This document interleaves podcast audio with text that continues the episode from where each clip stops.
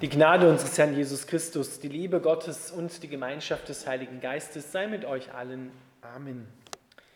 Unser heutiger Predigtext steht im Alten Testament im ersten Buch Mose, im zweiten Kapitel, eine Auswahl von den Versen 4 bis Vers 17.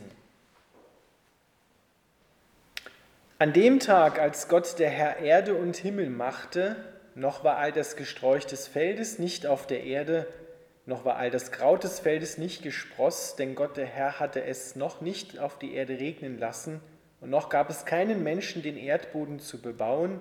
Ein Dunst aber stieg von der Erde auf und bewässerte die ganze Oberfläche des Erdbodens.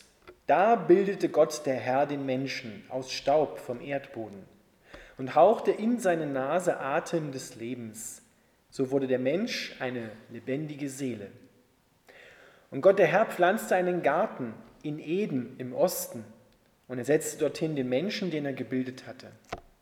Und Gott der Herr ließ aus dem Erdboden allerlei Bäume wachsen, begehrenswert anzusehen und gut zur Nahrung. Und den Baum des Lebens in der Mitte des Gartens und den Baum der Erkenntnis des Guten und Bösen. Und Gott der Herr nahm den Menschen und setzte ihn in den Garten Eden, ihn zu bebauen und ihn zu bewahren. Und Gott der Herr gebot dem Menschen und sprach, von jedem Baum des Gartens darfst du essen. Aber vom Baum der Erkenntnis des Guten und Bösen, davon darfst du nicht essen. Denn an dem Tag, da du davon isst, musst du sterben.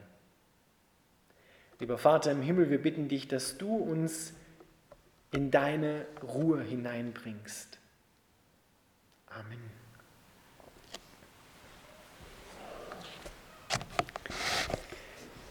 Ihr Lieben, das ist der Herzenswunsch Gottes, dass er uns in seine Ruhe hineinbringt. Der Hebräerbrief verheißt uns, da ist noch eine Ruhe vorhanden und in die sollen wir eingehen. Ruhe finden an ihm, an seiner Brust, an seinem Herzschlag, dass wir dort zur Ruhe kommen.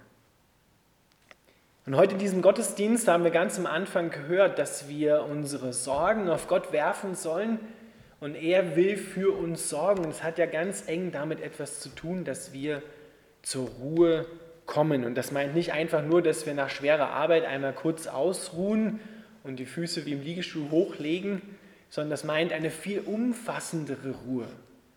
Dass wir auf Gott schauen mit unserem ganzen Herzen und sehen, was für Möglichkeiten, was für Ressourcen Gott hat und ihm hinein vertrauen, dass er unser Leben durch uns hier in dieser Welt führt und dass wir mit ihm in dieser Welt herrschen werden, im guten Sinne herrschen werden, über die Umstände, nicht dass die Umstände über uns herrschen und uns klein machen, uns das Leben rauben.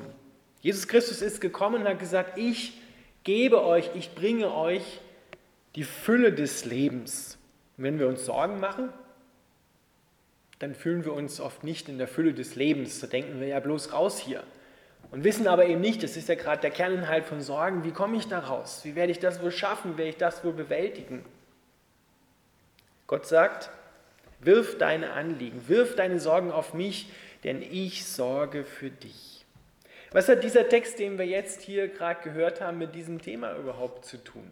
Schauen wir einmal genauer hinein auf den Menschen, wie Gott und aus was Gott den Menschen gemacht hat und wo er uns positioniert hat, wo er uns hingestellt hat. Das hat ganz viel damit zu tun, warum wir uns Sorgen machen und wie wir dieses Gebiet, das Land des Sorgens, der Unruhe, der Ängste auch verlassen können und in das Land der Ruhe kommen können. Ganz am Anfang lesen wir hier, Gott hat den Menschen aus Staub vom Erdboden gemacht. Das hebräische Wort, was dort im Hintergrund steht, das meint nicht nur so einfach äh, Staub, Sand, sondern das meint Ton und Lehm auch. Da können wir uns so die Arbeit eines Töpfers vorstellen, wie er ein wunderschönes Gefäß macht, eine wunderschöne Vase, in der dann die Blumen stehen und das Ganze sieht harmonisch und schön aus. So formt er den Menschen wunderschön umgibt ihn im wahrsten Sinne des Wortes mit seinen Händen von allen Seiten und hält seine Hand schützend über ihn. Aber wenn wir uns anschauen, was ist das Ton und Lehm, was ist Staub? Wenn wir nach der Wertigkeit einmal fragen, es ist eigentlich so gut wie wertlos. Ja, Staub, Sand, selbst Ton und Lehm, ja, das ist gut für einen Töpfer, aber es ist eigentlich wertlos. Das hat jemand mal ausgerechnet, das mal gesehen auf Schloss Klaus in einem Konfi-Heft, was ist so der Wert des Menschen, wenn man seinen Körper jetzt, seine Bestandteile des Körpers verkaufen würde. Er hat einen Marktwert von circa 9 Euro. Nix. Was heißt das für uns im Hinblick auf das sich Sorgen machen? Das heißt doch, du bist gar nicht dafür geschaffen worden. Dein Körper, die Zusammensetzung ist gar nicht dafür geschaffen worden, dass du dir Sorgen machst. Du kannst es nicht bewältigen und du brauchst es auch nicht zu bewältigen. Weil jeder merkt, wenn er sich Sorgen macht, da gibt es mindestens ein Organ, was da anschlägt. Beim einen ist es der Kopf, kriegt man tierische Kopfschmerzen. Beim anderen ist es der Magen, dem anderen geht es an die Nieren. Aber jedes Mal ist das Endresultat dafür sind Schmerzen. Zeigt uns, es ist ein zu viel, es geht oben drüber, wir können das nicht schaffen, wir können es nicht bewältigen. Da brennen dann irgendwann die Sicherungen durch. Wir sind nicht dafür geschaffen worden, uns Sorgen zu machen. Das sollte auch nie so sein. Das war auch nie von Gott so geplant. Und dann lesen wir weiter, Gott, der Herr, hauchte den Atem des Lebens in dieses wunderbare Gefäß, was er gemacht hat, hinein. Und aus dem Ton, Leben, Sandgemisch wurde eine lebendige Seele durch den Atem Gottes. Und da lesen wir, das Entscheidende am Menschen ist doch das Leben, das er hat, das kommt von Gott, das kommt nicht von uns. Es ist ein Stück Gottes selbst, was er, er legt von sich selbst etwas hinein und bildet sich dadurch ein Gegenüber, zu dem er du sagen kann und zu dem auch wir du sagen können. Er legt dieses Geschöpf an auf eine Liebesbeziehung. Und manche sagen, es ist wie ein Kuss, den Gott dem Menschen gibt, als er ihn schafft. Er haucht ihm den Atem des Lebens ein mit einem Kuss. Und dann lesen wir weiter, dann hat Gott einen Garten gemacht in Eden im Osten. Und die Verse, die ich jetzt ausgelassen habe, die sagen uns, wo dieser Garten genau lag. Er lag im heutigen Irak. Klammer auf, können wir mal drüber nachdenken, warum dieses Gebiet heute so umkämpft ist, warum es da so viele Wirren gibt. Klammer zu. Vielleicht, weil dort dieser Garten gelegen ist.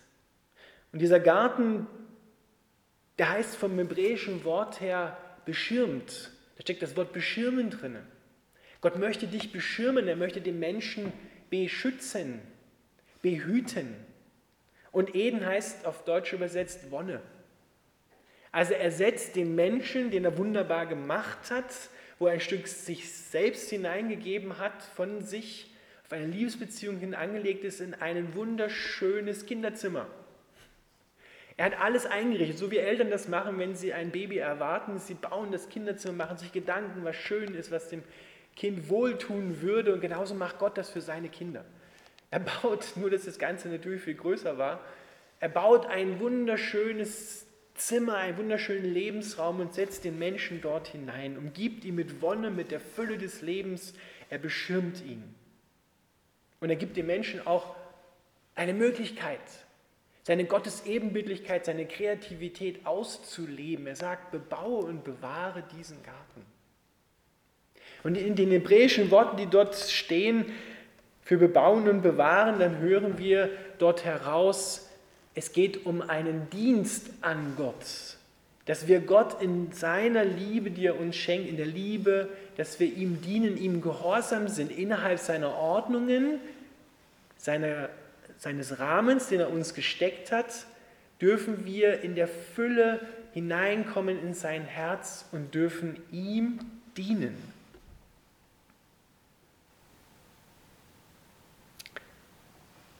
Wenn wir das so hören, dann klingt das für uns wunderbar und ist es auch. Und wir merken aber auch, wenn wir die Ordnungen Gottes, die ja auch heute noch Gültigkeit haben und die Gebote Gottes verlassen, wenn wir über die Grenze gehen, dann verlassen wir den guten Schutz Gottes, diesen, dieses Beschirmen, gehen unter dem Schirm Gottes heraus, wie der Psalm 91 es sagt, wer unter dem Schirm des Höchsten sitzt.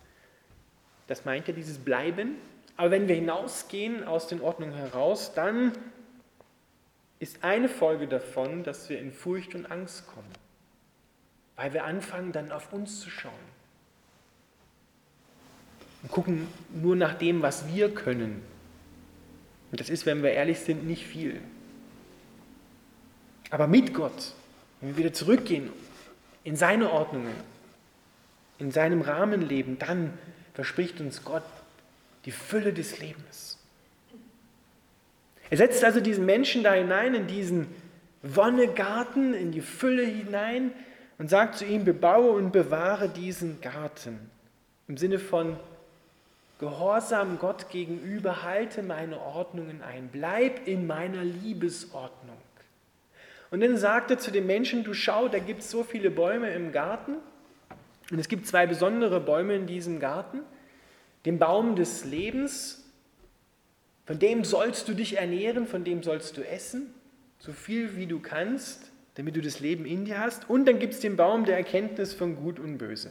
Das sind nicht die beiden einzigen Bäume. Es gibt viele, hunderte, tausende von Bäumen in diesem Garten, aber die zwei haben eine besondere Funktion. Und er sagt, vom Baum der Erkenntnis von Gut und Böse, von dem darfst du nicht essen.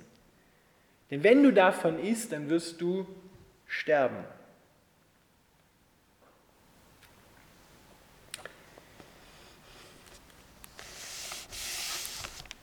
Gott hat das gesagt, nicht um den Menschen in erster Linie zu testen. Es war nicht in erster Linie ein Gehorsamstest, auch, aber nicht in erster Linie, sondern wir sehen darin Liebe des Vaters. Wir spüren darin die Liebe des Vaters. Genauso wie ein, ein Vater und eine Mutter einem Kind sagen, wenn wir jetzt rausgehen in die Schöpfung, bleiben wir bei diesem Beispiel, da gibt es zum Beispiel eine Pflanze, die heißt Tollkirsche. Die sieht toll aus, aber ist hochgiftig. Oder andere Dinge. Wenn wir sagen, geh nicht auf die Straße spielen, weil da fahren die Autos. Und ein Kind hat genauso wie die ersten Menschen noch keine Ahnung davon, wenn es nicht schon was erlebt hat, was wehtut, was schlecht ist für sie, für das Kind. Sondern das Kind wird dadurch sozusagen, kommt dadurch ein Stückchen in Verantwortung hinein und muss dem Vater und der Mutter vertrauen, dass sie recht haben. Weil sie das Kind lieben. Und so ist es bei dem Vater. Bei den ersten Menschen, er sagt, esst davon nicht, weil ich habe euch lieb. Ich will nicht, dass ihr sterbt. Ich will nicht, dass ihr verloren geht, dass euch wehgetan wird. Das ist in erster Linie ein, ein Vertrauensbeweis. Ein Schritt des Vertrauens. Vertraue ich dem Vater? Hat er recht? Denn Adam und Eva kannten ja noch keinen Tod. Die kannten noch nichts Böses. Sie haben dann Erfahrungen gemacht und das ist dieser Baum der Erkenntnis von Gut und Böse, der steht, heißt dort wortwörtlich äh, Erkenntnis von Gut und Böse aus Erfahrung. Also eigentlich immer erst im Rückspiegel. Ja, ich habe da angefasst, das tat weh. Merke ich mir. Beim nächsten Mal fasse ich da nicht an, möglichst. Aber im Vorhinein wussten sie es natürlich nicht und so ist es ja bei uns zum großen Teil auch. Sie haben dann, wie wir wissen, davon gegessen. Sie haben Gott nicht vertraut in dem, was er gesagt hat. Und das hat ganz viel mit dem zu tun, warum wir uns auch heute noch Sorgen machen und dann in Angst und Furcht hinein können. Weil diese beiden Bäume existieren auch heute noch. Und die Frage ist, von welchem Baum ernährst du dich, wenn du dir Sorgen machst? Und von welchem Baum ernährst du dich überhaupt in deinem Leben? Wo stehst du? Wo lebst du? Wo bist du positioniert? Was passiert, wenn wir vom Baum der Erkenntnis von Gut und Böse essen? Dieser Baum verspricht, und Satan dreht das ja immer noch ein bisschen rum, er verspricht, dass dir die Augen aufgetan werden und du erkennen kannst, was gut und böse ist, es auch unterscheiden kannst voneinander. In einer gewissen Linie hatte er recht. Du kannst ein bisschen erkennen, was gut und böse ist. Aus der Erfahrung heraus lernst du es zu unterscheiden.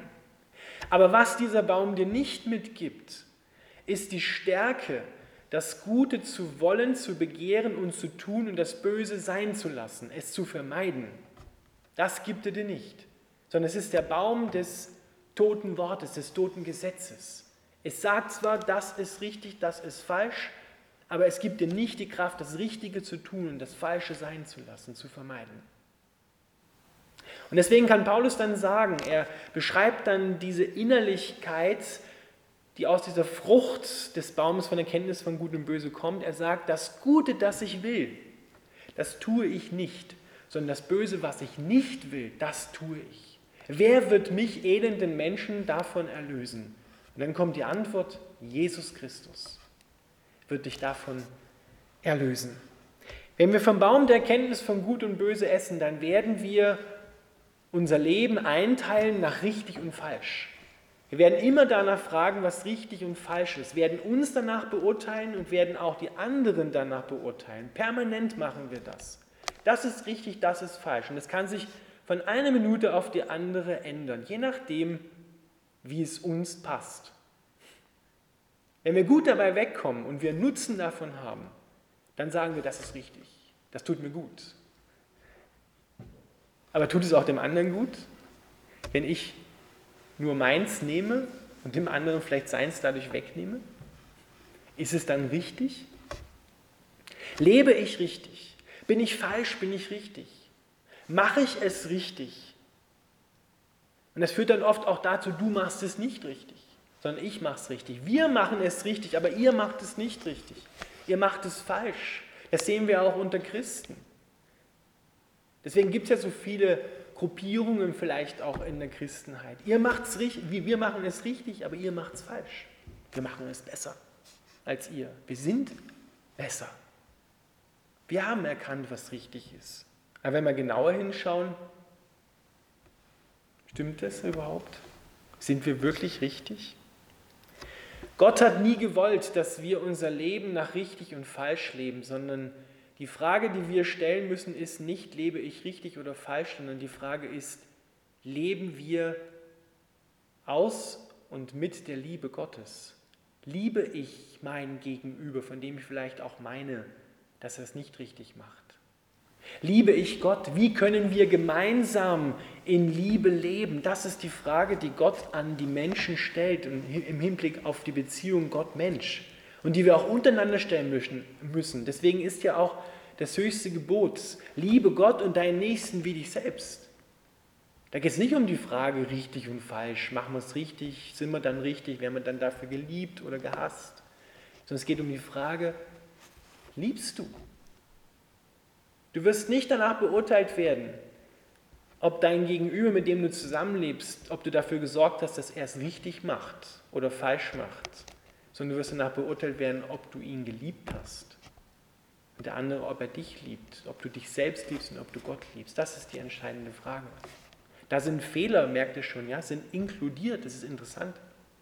Wir dürfen Fehler machen.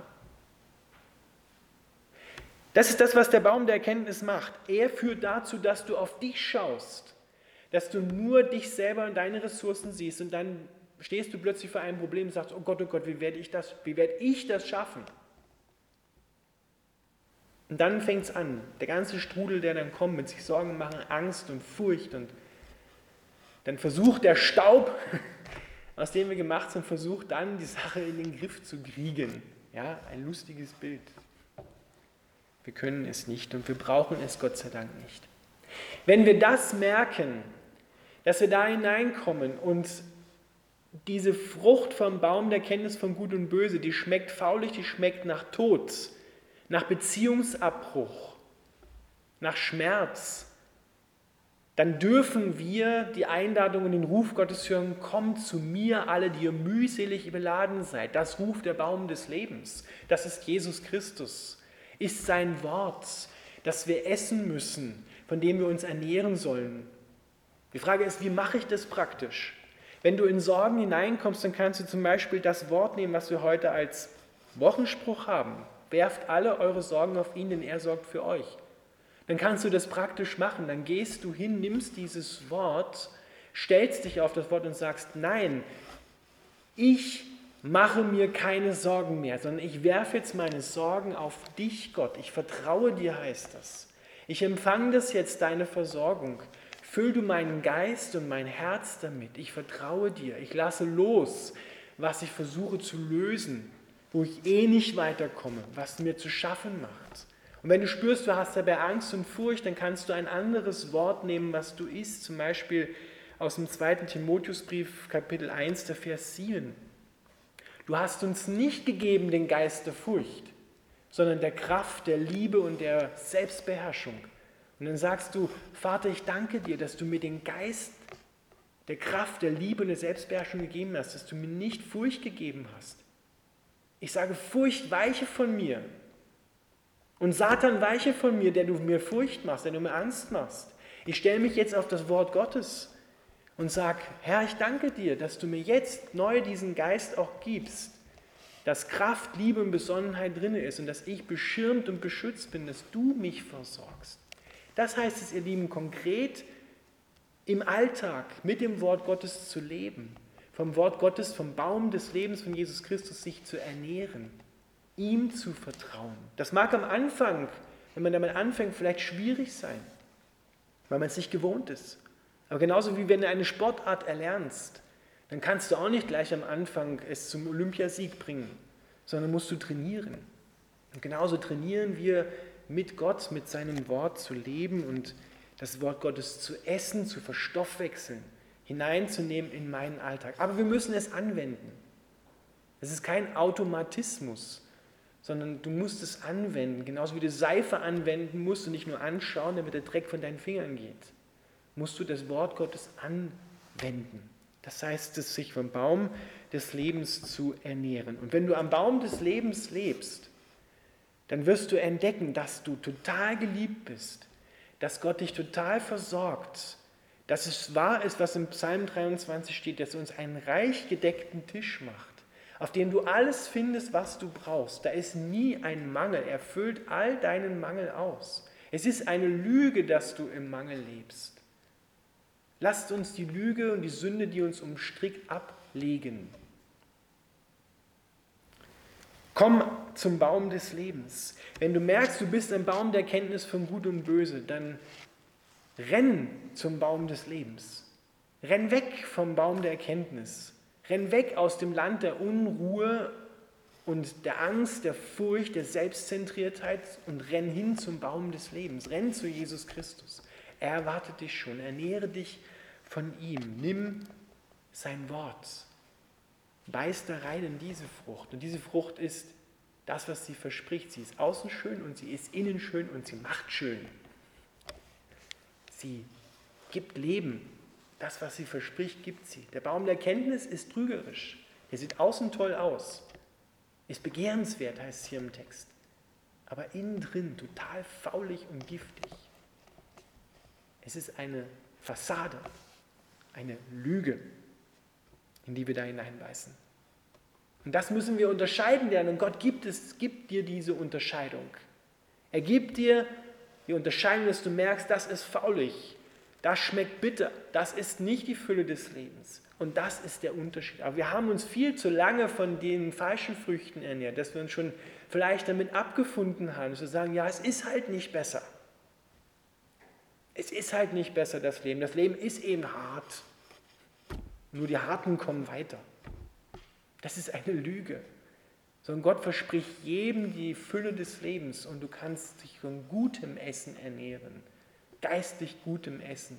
Und die Frucht, die er anbietet, die ist Liebe, Freude, Freundlichkeit, Frieden, Sanftmut, Selbstbeherrschung, Geduld. Das ist das, was da rausfließt in dein Herz hinein. Gott lädt dich ein, in seiner Ordnung zu leben, in seinem in dem dir vorgegebenen Lebensraum zu leben und dort hast du die Fülle des Lebens. Gott lädt dich ein, zu wechseln vom Land der Unruhe in das Land der Ruhe, hineinzukommen, heranzukommen an sein Herz und dort seinen Herzschlag zu spüren und mit seinem Willen übereinzustimmen, zu sagen, ja Gott, das will ich. Ich will die Fülle des Lebens, ich begehre das. Es fließt in mich hinein, ich danke dir dafür. Alle eure Sorge, alle deine Sorge, wirf auf Gott, denn er sorgt für dich.